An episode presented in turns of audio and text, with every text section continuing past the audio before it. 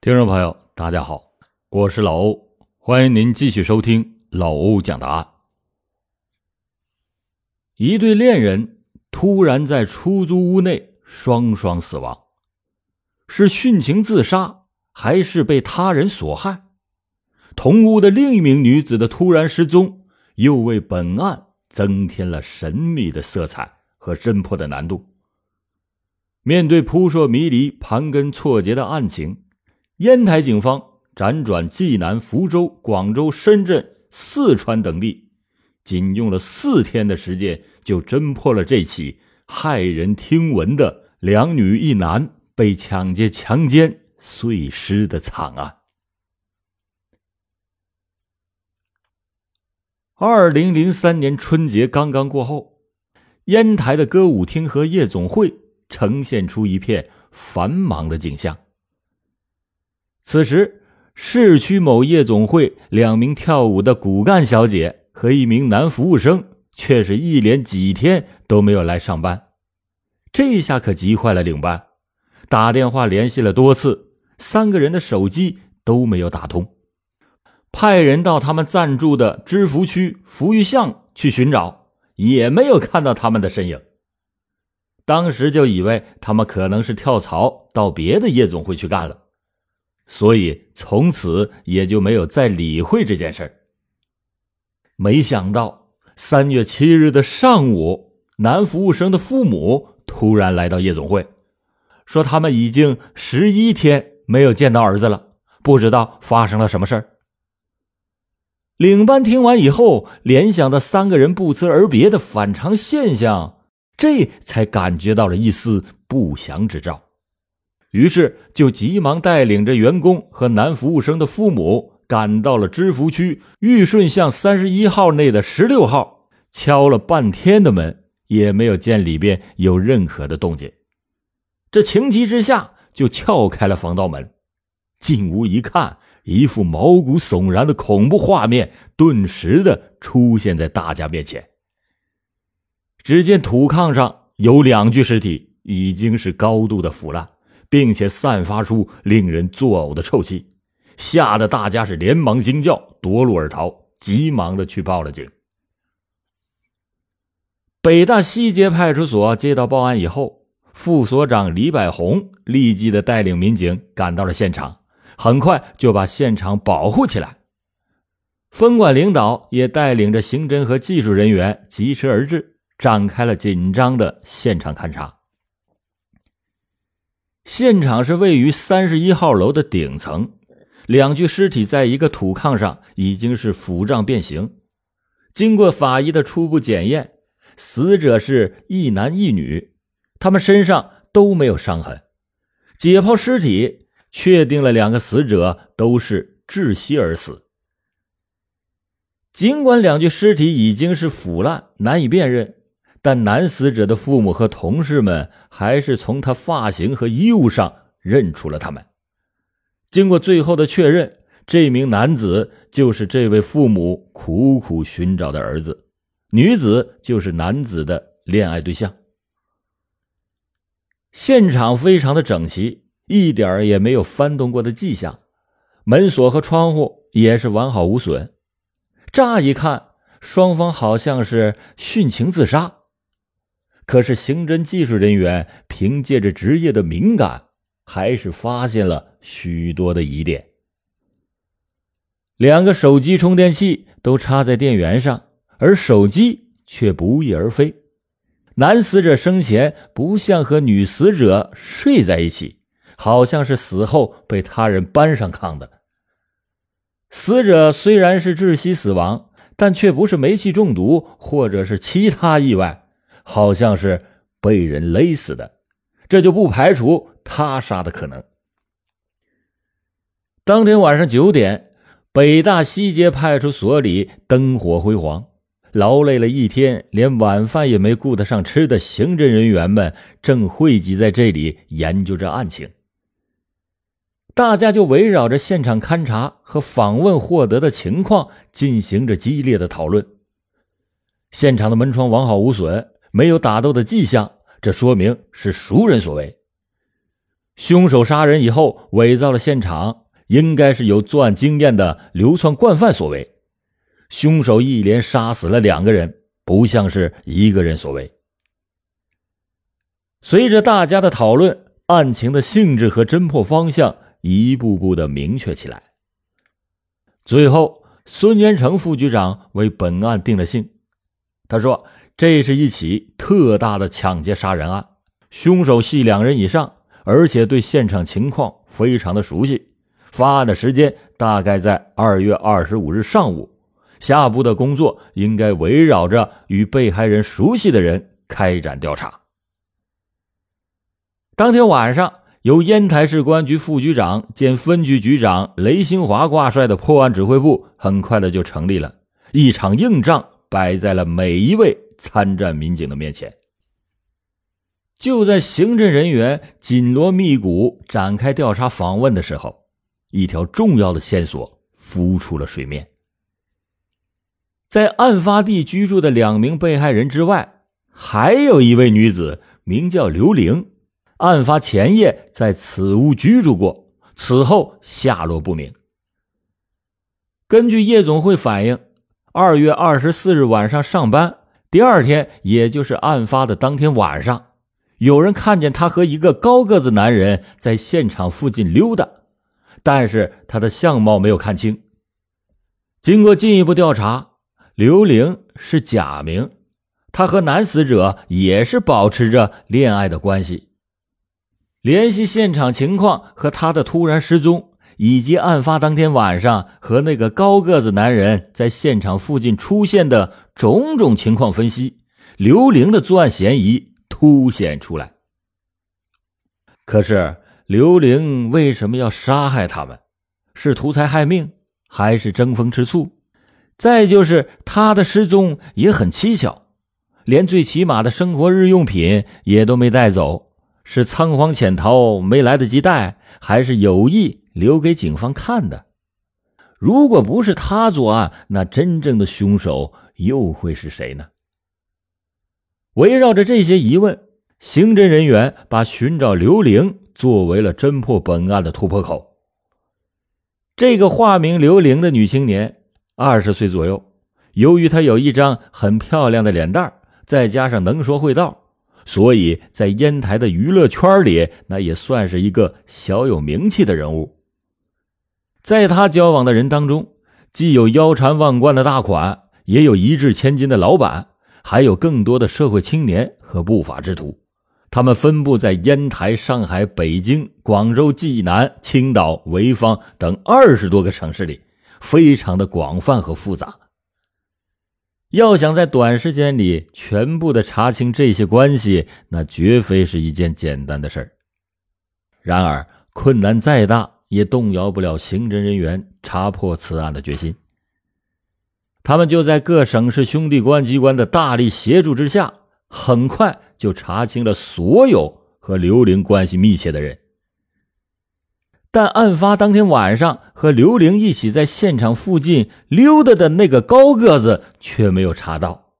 这个人就像谜一样缠绕着刑侦人员。为了防止刘玲被害，刑侦人员还把刘玲的照片发往了全省各地，请他们对二月二十五日以后发现的无名女尸进行辨认，但是收效甚微。刑侦人员重新回到现场，对刘玲遗留的物品进行查看。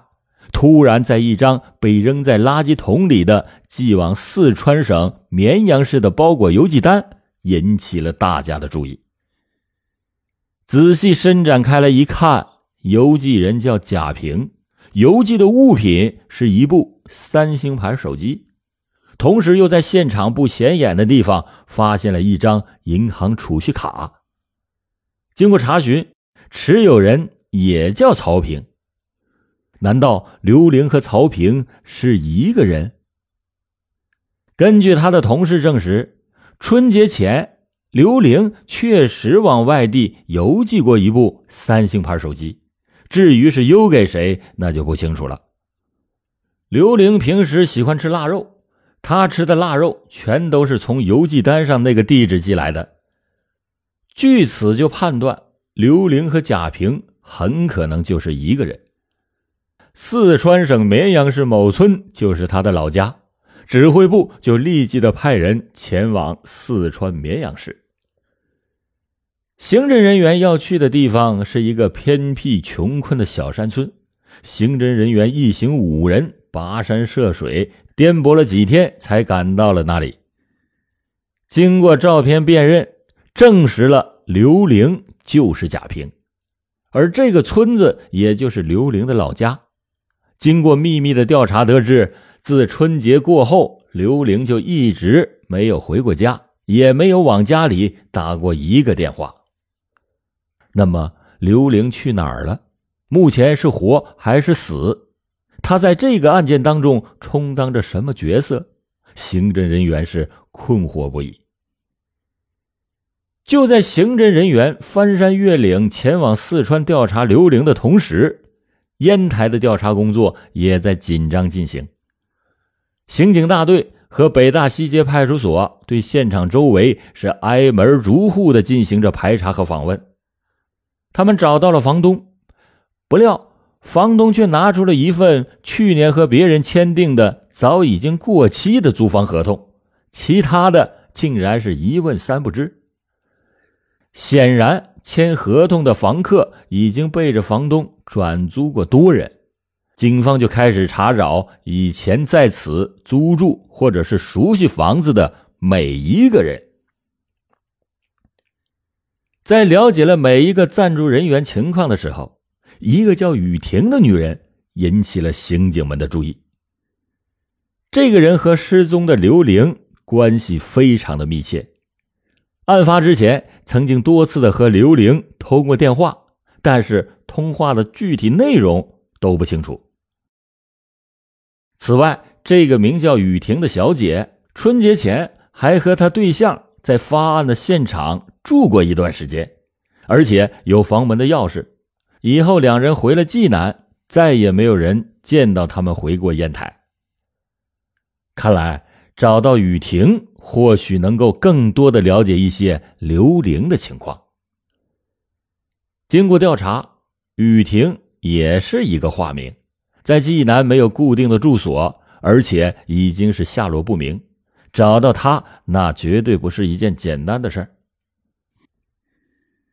在济南的调查得知，雨婷已经被人打成了重伤，好像在躲避什么人的追杀。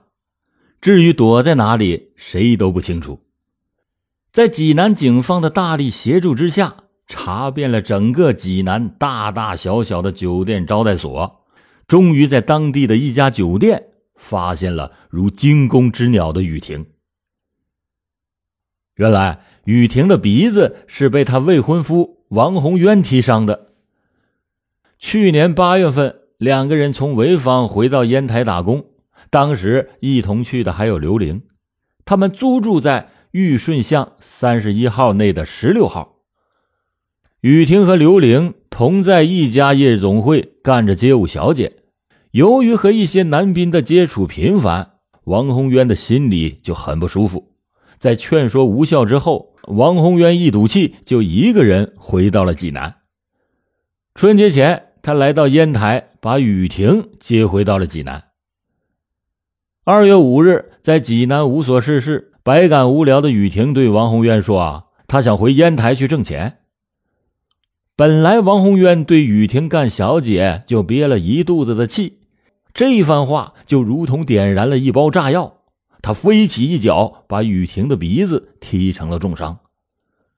为了防止他报案，王宏渊把雨婷就软禁了起来，并且威胁他说：“如果你敢逃跑，我就杀死你全家。”二月二十四日，雨婷趁着王宏渊外出租影碟的机会跳窗而逃，躲在济南的一家小旅馆里养伤。当刑侦人员问他是否认识两名被害人和失踪的刘玲的时候，雨婷说认识，并不经意的提供了一个重要情况，那就是二月二十五日早晨八点左右，雨婷接到女被害人从抚育巷三十一号打来的电话，对方问雨婷现在哪里，能不能马上到烟台，有急事相商。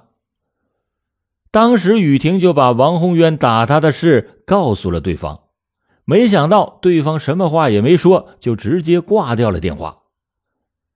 雨婷的话就引起了刑侦人员强烈的关注，因为干歌舞这一行的小姐基本上都是晚上工作，白天睡觉，早晨八点正是他们甜睡的时候，此时打来电话有点反常。再就是雨婷告诉女被害人，她被王宏渊踢伤了，对方竟然是一点反应都没有，甚至连一句安慰和同情的话也没有。对于好朋友来说，这不符合常理。难道王宏渊当时就在女被害人的身边，导致他连连反常，不敢说出本应该说的话？而且王宏渊的身上有着福玉巷三十一号里边十六号的房门钥匙。指挥部就当即命令对王宏渊实行二十四小时的监控，并且在适当的时机秘密抓捕。然而，王宏渊却早已经是销声匿迹。与此同时，刑侦人员拿着王宏渊的照片以及其他资料，让知情人辨认。结果证实，案发的当天晚上，和失踪女子刘玲一起在现场附近散步的男子就是王宏渊。而在银行调查的刑侦人员也报告，在案发的当天，女死者一笔五千元的存款被人提走。取款人也是王宏渊。为了防止王宏渊狗急跳墙报复雨婷，刑侦人员就把雨婷保护了起来。这个时候，又一个令人振奋的消息传来：在济南市某银行调查的刑侦人员获得了一个重要的情况。二月二十七日，女死者又一笔五千元的存款被人用密码给提走了。从监控的录像上看，提款人正是王宏渊，他身边还站着一个女人。雨婷一眼就认出了，那正是失踪的刘玲。此时的刘玲神情呆滞，行动有些迟缓，尤其是按密码的时候，一副受制于人的样子，明显是正被胁迫。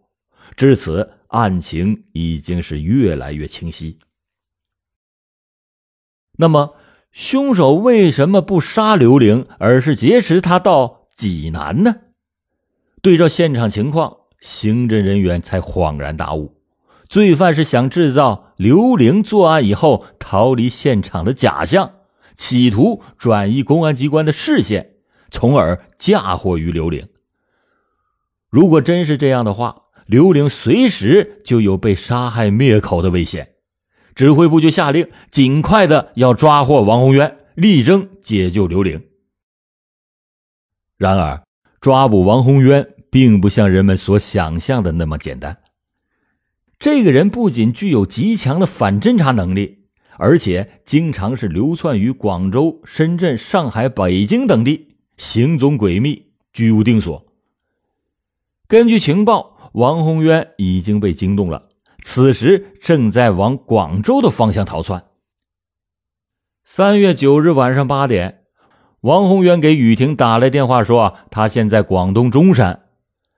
刑侦人员立刻的就赶往到广州布控。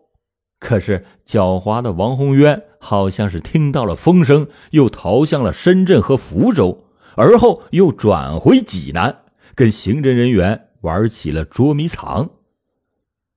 从反馈的信息分析，王宏渊身上带的现金不多，而广东一带消费很高，这不利于王宏渊生存和长期的潜伏。他给雨婷打电话，很可能就是一个幌子，企图引开刑警的视线。指挥部就决定把抓捕的重点放在济南。果然，三月十八日，王宏渊在济南一家宾馆露面。三月十九日晚上十点多钟，经过缜密的侦查，终于是摸清了王宏渊潜藏的地点。此时的王宏渊正和一帮朋友在济南的另一家宾馆打着麻将。烟台和济南两地的警方悄悄的就把这个宾馆给包围了起来。只听“哐当”一声，房门被突然的踢开，王宏渊以及五名马友被一网打尽。开始，王宏渊还以为自己是被抓了赌，不以为然。可是，当他发现警察不光是济南的，还有烟台的时候，便有些慌乱起来，一种大难临头的感觉袭上心来。他开始装疯卖傻，一会儿大呼小叫，一会儿是只言不发。见这招不灵，他又装出一副认罪伏法的样子，交代了到烟台杀人的经过。但主谋不是他，而是刘玲，企图把罪责推到刘玲的身上。当问起刘玲的下落的时候，狡猾的王宏渊说：“他正在广州。”刑侦人员心里有数，广州早已经翻遍了全城，刘玲不可能在那里。为了戳穿他的鬼话，刑侦人员亮出了证据，迫使他乖乖的交代了全部的犯罪经过。原来啊，二月二十四日的晚上，王宏渊回家以后。发现雨婷出逃了，气的是暴跳如雷，当即就找到了一个昔日的同学，连夜的赶到了烟台，用事先准备好的钥匙偷偷的打开房门，进入到屋里，看到屋里边没有人，查看了一下屋里边的陈设，判断雨婷确实没有来烟台，于是就萌发了抢劫的念头。第二天，两个人又悄悄的摸进了屋里边。当时一男一女正在床上睡觉，他们就把他们俩一起给绑了起来。另一个同伙兽性大发，把刘玲拖到了另一间屋里，兽刑般的当场强奸。而王宏渊则叫另一名女被害人打电话和雨婷联系，企图引诱雨婷上钩。结果雨婷没有上当。